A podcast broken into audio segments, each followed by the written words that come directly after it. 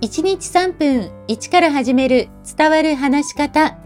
こんにちは。フリーアナウンサー、話し方講師、キャリアコンサルタントの三島澄江です。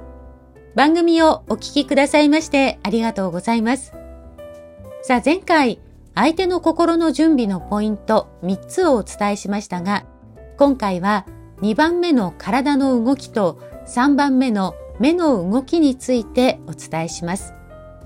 どちらも相手の心の状態を知る大きな手がかりになります。まず、体の動きですけれども、そわそわしているというのは何か気になっていることや不安がある時に生じやすいものです。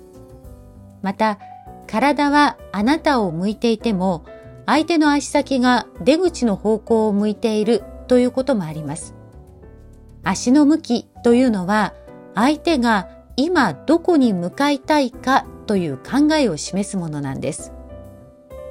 例えば買い物の時、ショーケースを前にしたお客さんの足の向きを見ると購入への意志の高さがわかると言われています。顔はショーケースを見ていても足先がショーケースを向いていない場合は購入の意志は薄く逆に足先がショーケースを向かっている時は購入の意志が高いと言われています。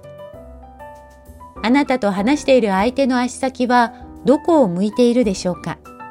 もしあなたではなく出口を向いていたとしたら他に気がかりなことがあったり早くその場から立ち去りたいと思っている可能性があります。そういう時はもしかして何か他に気になることがありますか？と聞いてみたり今日はちょっとそわそわされているように私には見えますが何かありましたか？とアイメッセージを使って尋ねてみるのもいいと思います。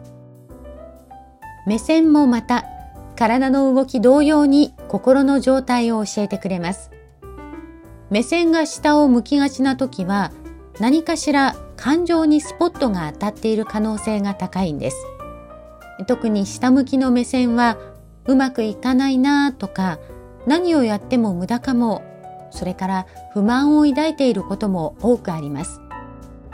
この目線は話を聞いている時にもサインとして現れます。話を聞くうちに下向きだった目線が正面を向くようになると相手の心も前向きに変わってきていると考えられます。ワンオーワンや面談など手応えを感じられないなと思う人も多いようですが、体や目線の動きを観察すると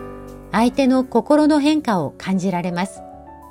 細かな点を見逃さずに相手と向き合ってみてください。今日も最後までお聴きくださいましてありがとうございました。